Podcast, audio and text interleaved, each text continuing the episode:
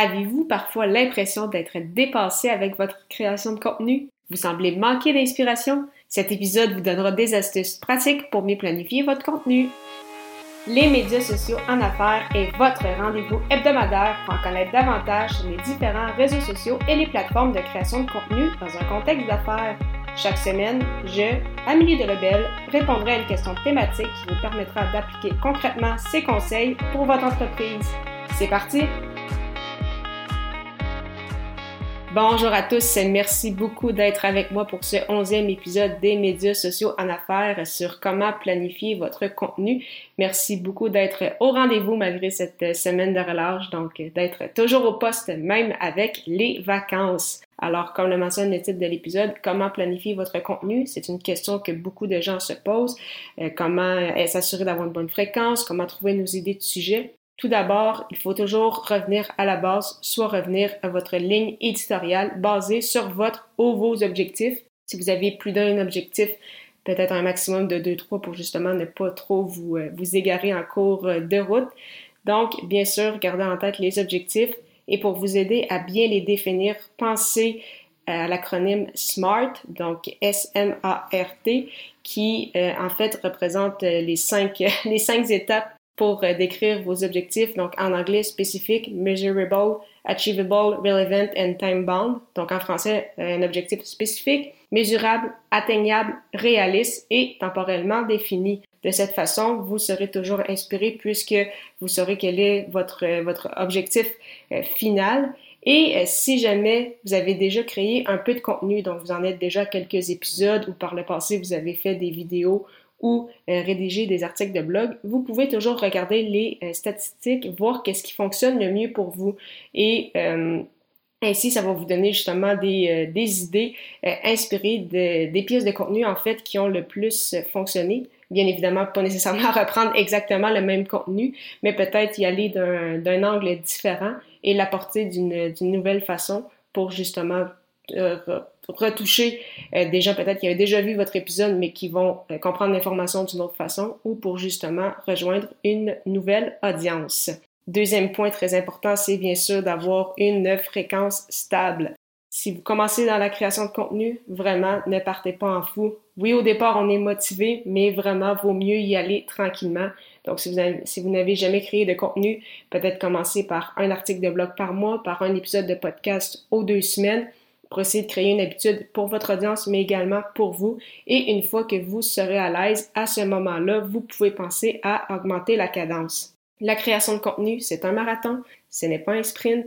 Alors, je sais que des fois, ça peut être tentant, on est super motivé, on se dit, OK, euh, j'embarque peut-être une résolution de nouvelle année, mais vraiment, les, gens qui, s'embarquent là-dedans pour une première fois, qui décident peut-être de trop en faire trop rapidement, finissent par abandonner. Donc, vraiment, c'est sur le long terme, la création de contenu, ça rapporte, mais ça peut prendre plusieurs mois, plusieurs années.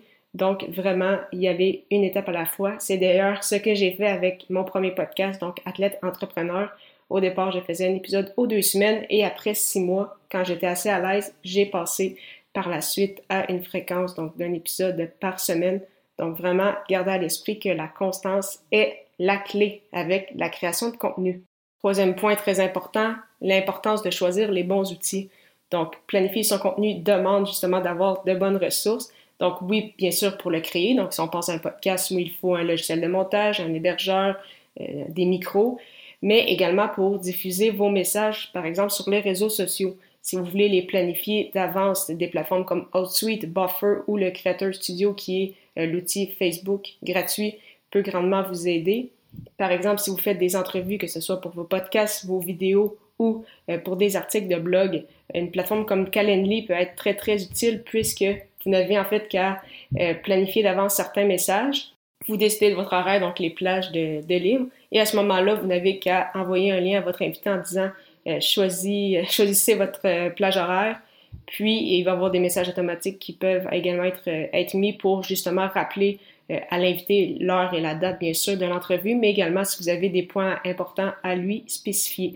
Donc oui, ça prend un peu de temps au départ, ou ça prend du temps à être à l'aise avec certains outils, mais vraiment, sur le long terme, vous sauverez beaucoup de temps. En lien avec le temps, quatrième point, il est important aussi de savoir déléguer à un certain point. Oui, vous êtes peut-être un peu plus à l'aise, vous savez justement plus qu'est-ce que vous voulez, vous avez une structure, mais euh, vous savez également c'est quoi vos points forts, c'est quoi vos points faibles. Peut-être que justement grâce à la création de contenu, vous allez avoir plus de contrats. Et bien sûr, c'est là où vous devez mettre votre euh, vos, efforts puisque c'est ça qui, qui rapporte directement. Mais ça ne veut pas dire de délaisser la création de contenu. Donc à ce moment-là, peut-être qu'une délégation partielle pourrait être euh, intéressante. par exemple, simplement déléguer pour les montages de vos épisodes. Donc oui, vous continuez quand même de créer votre podcast, mais vous laissez la partie montage, par exemple, à euh, un travailleur autonome ou euh, à une agence. Même chose avec vos réseaux sociaux. Donc, il n'y a pas de formule magique. Ça va vraiment dépendre de où vous en êtes dans votre création de contenu, où vous en êtes au niveau de votre entreprise et bien sûr ce que vous êtes prêt euh, à déléguer. Mais ça peut être un point très, très intéressant justement pour s'assurer de toujours avoir une constance avec son contenu.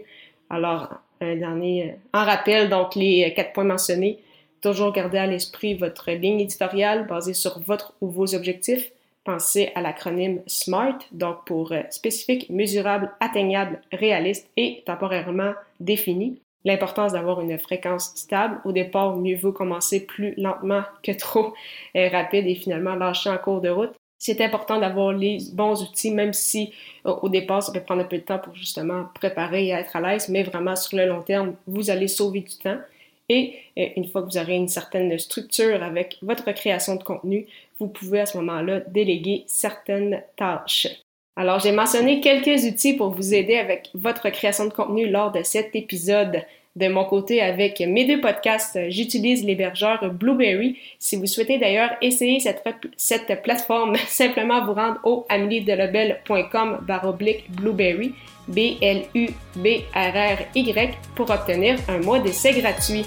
La semaine prochaine, je répondrai à la question Avez-vous bien défini vos objectifs? Ne manquez pas ça!